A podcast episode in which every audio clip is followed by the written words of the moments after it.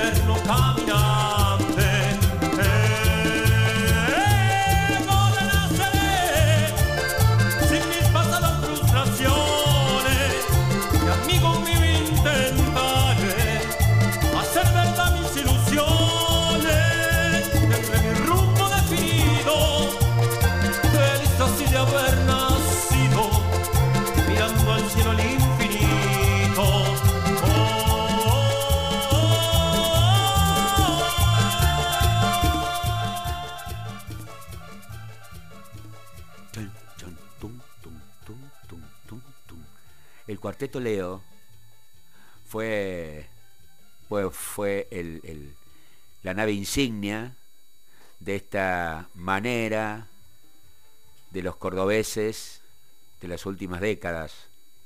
creo que de la década del 40 para acá, eh, de la década del 60, ¿cuánto es? Del 40, poco antes hay, una, historia excepcional de un gran periodista y colega, Alejandro González Plaga, que da cuenta de, este, de esta historia del cuarteto de Córdoba, de la forma de bailarlo, de, de, esta, de esta simplicidad de la alegría. Esta semana la Secretaría de Cultura de la Municipalidad de Córdoba eh, anunció el festejo durante todo el mes de los 80 años del cuarteto. Eh, habrá espectáculos musicales, habrá conferencias, charlas, reconocimientos a los artistas y se impulsará lo que se ha dado en llamar la creación de la Academia Municipal de la Música Popular Cordobesa.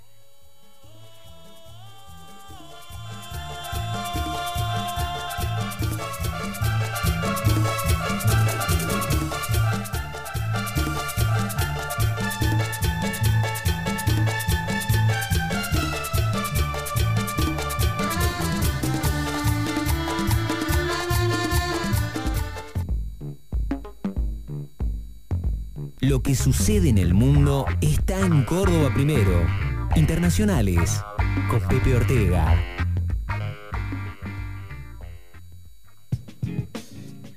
Hola Pepe, ¿cómo va? Buen día.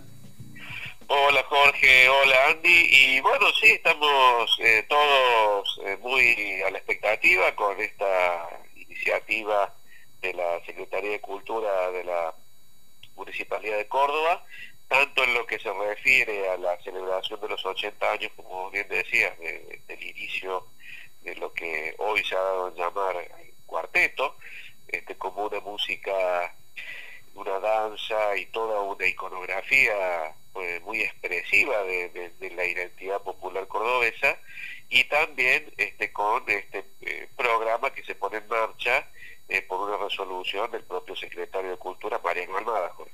Eh, Después vamos a, al final de la charla, vamos a decir por qué eh, eh, te, hemos pedido a vos, nuestro columnista internacional, que, que nos ayudes a hablar de estas cosas. Pero sigamos con ¿qué es la Academia Municipal de Música Popular de Córdoba? ¿Qué será? Bueno, por lo que resume sus vistos y sus considerandos, como también su parte dispositiva, la academia es un programa básicamente, ¿no?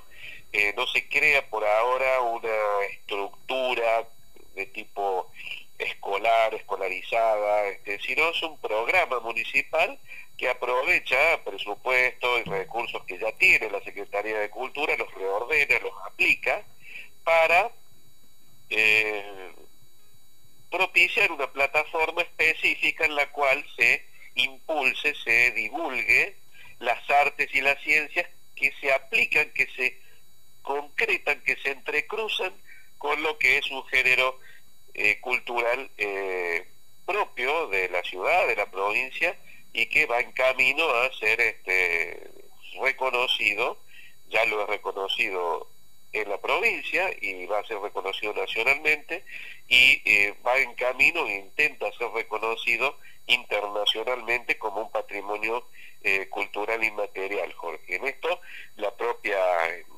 resolución que pone en marcha este programa recoge algunos de estos antecedentes, eh, la ordenanza que declara el cuarteto patrimonio cultural inmaterial, la ley provincial que declara el cuarteto como género folclórico musical de Córdoba, y uno dice, ¿por qué hacen falta estas formalidades si la cultura no depende de lo que voten concejales o legisladores, sino de lo que pasa en el pulso ciudadano, en el pulso popular?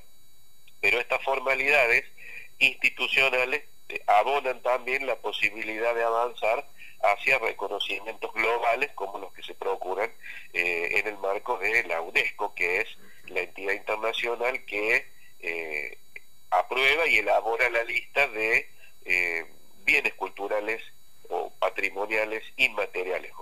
¿Existen experiencias similares, Pepe? Sí, sí, existen. De hecho, UNESCO eh, tiene una larga lista de patrimonio cultural inmaterial. UNESCO también lo llama patrimonio vivo, ¿no? Y dentro de esta conceptualización que es bastante amplia, bastante genérica, hay, hay prácticas, hay expresiones, hay saberes, eh, hay técnicas eh, y, lo importante de esto es que se transmitan generacionalmente, ¿no? Se busca esta idea de equidad intergeneracional, ¿no es cierto?, que también se eh, vincule con lo cultural, que no, no, no se agote el, el, testimonio en una o en dos generaciones, sino que puede ser, que pueda ser este, transmitido por muchas generaciones, por todas las generaciones que fuere posible, ¿no?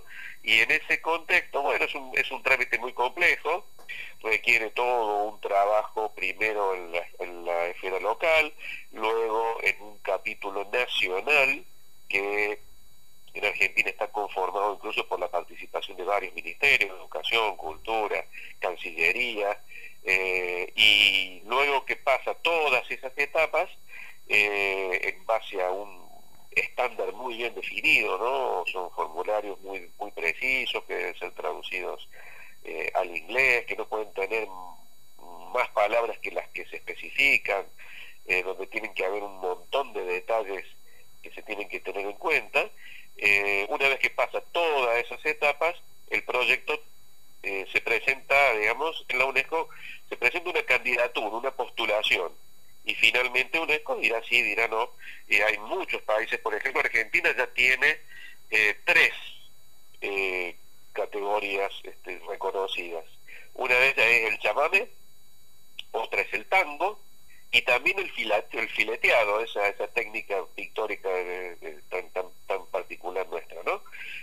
pero por ejemplo, Uruguay tiene el candombe, eh, y todo, casi todos los países del mundo tienen o pretenden tener algún tipo de disciplina artística en lo plástico, en lo cultural, en lo, perdón, en lo, musical, en lo artístico, dancístico, eh, técnicas este, de, culinarias, por ejemplo, también. Este, me acuerdo, por ejemplo, del pan de Armenia, por decirte un ejemplo. Eh, qué sé yo, hay muchísimas. Este, y, y bueno, se renuevan año a año. Eh, en mi caso, obviamente, soy un neófito, pero eh, Andy, eh, si tuviéramos que enviar todo ese material a la UNESCO, ¿con qué canción lo enviaríamos?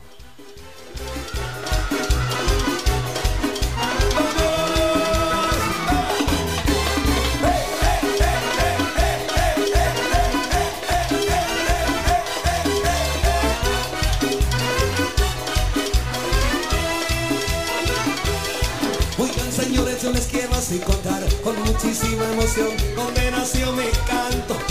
Chispa la piano, bajo y acordeón, así tocaba Leonor, ritmo de cuartetazo. El pibe verde, Carlos Pueblo Roland y el cuarteto de oro. Le dieron música, alegría, mi ciudad soy de la universidad, de la alegría y el cantón. Le dieron música, alegría, mi ciudad soy de la universidad, Córdoba te quiero tanto.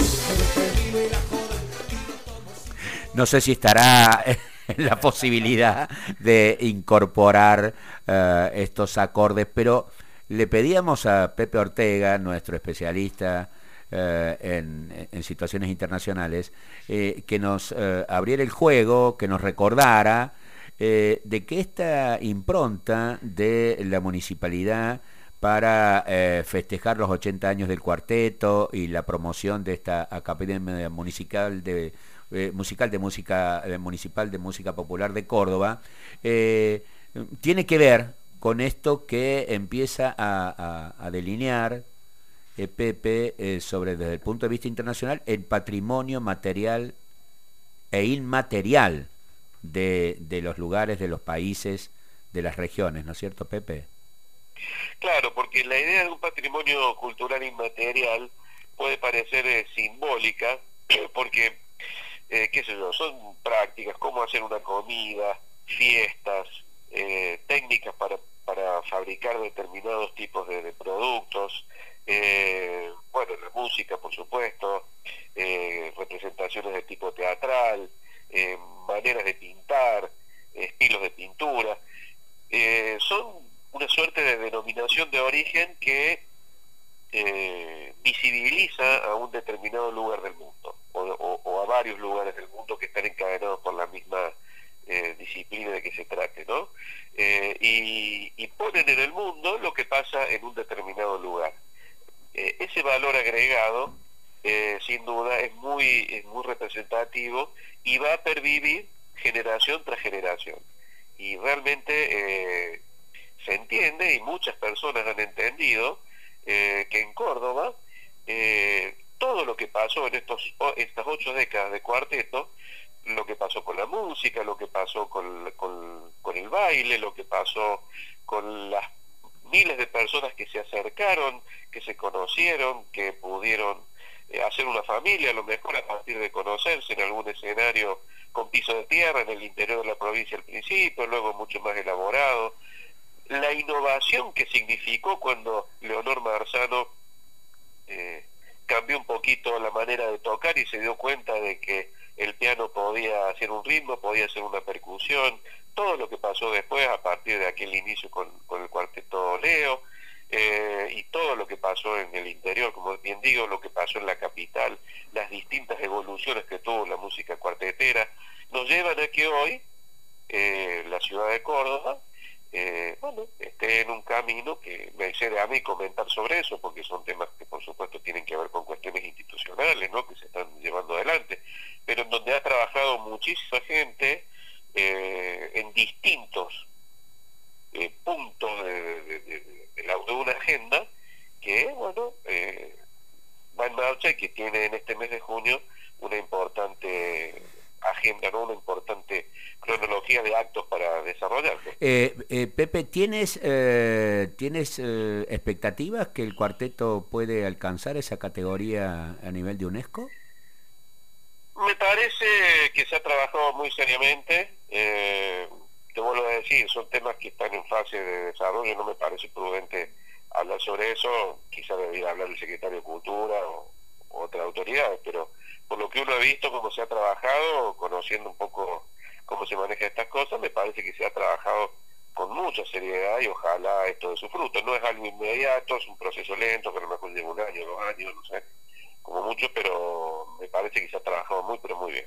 Bien, cuando yo eh, repasaba eh, eh, las actividades previstas para el mes, me, vos sabés que me detuve eh, en, una, en un anuncio sobre una charla que se dará el próximo viernes.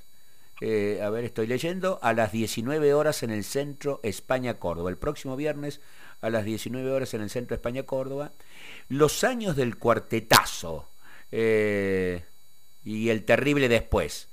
Ese título me llamó la atención y cuando leo que eh, va a estar la conferencia a cargo del doctor Gustavo Blasquez, eh, que, es miembro del CONICET y de la Universidad Nacional de Córdoba, y una conferencia relacionada a los años del cuarteto entre el año 1973 y 1975, esto es recuperación de la democracia. En aquel momento, el cuarteto que vuelve a tomar mucha vigencia, Luego viene el Navarrazo, calculo que por eso eh, eh, el título de cuartetazo, eh, y, las tremendas heridas que produjo la última dictadura cívico-eclesiástica militar en los mundos del cuarteto característico, señala la Gacetilla, la proliferación de grupos y orquestas en los primeros años de los, de los 70. Excelente, excelente idea de refrescarnos las memorias eh, de nuestra música popular con aquellos años. Y luego, obviamente, lo que vino después de la recuperación democrática del 83, ¿no es cierto, Pepe? Sí, el doctor Gustavo Blasquez, bueno, es una, referencia, es un gran historiador, ¿no? con mucho trabajo en muy diversos temas, pero él ha investigado desde hace muchos años eh, en la evolución de, la identidad ¿no? cuartetera este, como, como un género que trasciende lo, musical y que se vuelca en un sinnúmero de, de, factores, ¿no? Y eh, de hecho él ha publicado mucho y a mí yo siendo director de la editorial de la universidad tuve la suerte de poder eh, impulsar la, publicación de uno de estos libros, se llama Celebrar, muy, muy, una muy buena, muy buen trabajo. Y bueno, vamos a poder disfrutar de, toda su experiencia, de todos sus conocimientos en esta, en esta conferencia el próximo viernes a las 19 horas. Eh, ojalá que eh, el público nos acompañe, eh, porque realmente nos muestra las distintas contracaras que tuvo el cuarteto, en este caso como género y también como refugio, ¿no? A mí me tocó empezar a ir a, a, los bailes allá por mediados de los 80, ya era la democracia, el 85, el 86, pero todavía no se notaba tanto, ¿no? En muchas cosas. Y el cuarteto todavía mantenía esa tacha, ¿eh? eh cuando uno iba siendo una mejor un adolescente de clase media, que en aquel momento las madres, los miedos que tenían y los padres, ¿qué vas a ir ahí a perder el tiempo? Eh, todavía había mucho de eso. Hoy felizmente ya no pasa. No, no está mal mirar atrás para que ciertas cosas nunca vuelvan a pasar. Por supuesto. Pepe, muchísimas gracias eh, por habernos, eh, bueno, ayudado a, a festejar desde nuestro lugar, Córdoba primero, estos 80 años del cuarteto en Córdoba, que además, como bien lo señala el título de la Academia Municipal, música popular de Córdoba, no solamente ese, ese cuarteto tradicional, tradicional, tradicional de la Dios, sino también todo lo que ha venido derivando de aquel inicio. Gracias Pepe, que tengas buen día. Gracias, gracias a ustedes. Y déjame contarte una sola cosa. Cuando tenía 15 años, me acordé recién, por eso lo digo, cuando tenía 15 años, con un amigo, este, grabábamos un programa de radio, lo grabamos nosotros como si fuera un programa de radio en un cassette y se lo hacíamos escuchar a nuestros compañeros y se divertían, se lo pasaban, qué sé yo. Y en una en un programa yo hice un todo un estudio, qué sé yo, una columna, no sé cómo llamarla, sobre el cuarteto de aquel momento y lo planteaba yo como un género artístico de la música popular cordobesa y defendía esto que está pasando hoy, ¿no? 40 años después. Y mis amigos eh, me decían que estaba loco, eh, que, eh, porque éramos todos muy rockeros, que en aquella época yo estaba en una etapa de heavy metal muy densa, me acuerdo. Y, y bueno, y me acordé recién y digo, mira cómo una cosa que uno hacía jugando cuando era chico, algún día se convierte en realidad. Gracias a ustedes por dejarme participar en este rato. Muchísimas gracias, Pepe. Y en junio festejamos los 80 años. Y con esa base musical del cuarteto, una de las bandas más populares hoy de Córdoba en el mundo, festejó sus 20 años en Forja en marzo pasado.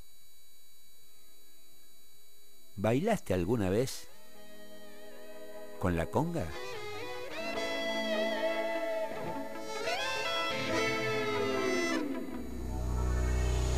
Compraría un palco en tu verte abrir los ojos con el sol cada mañana. Pero tu estrella es tan lejana que juro que me lo guardo con dolor aunque me sangra. El corazón, cuando te tengo al ladito hay explosión, una simbiosis tan perfecta en la ecuación, pero sé bien que ni me prestas atención.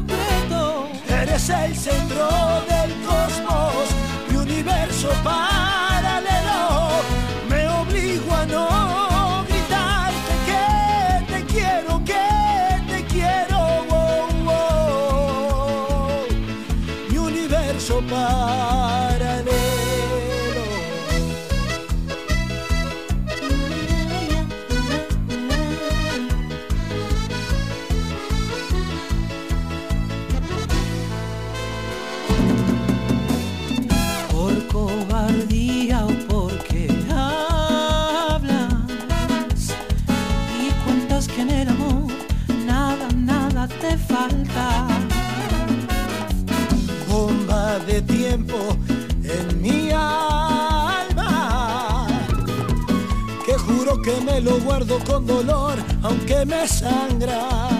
El corazón, cuando te tengo al ladito y explosión, una simbiosis tan perfecta en la ecuación, pero sé bien que ni me prestas atención. Me daría tal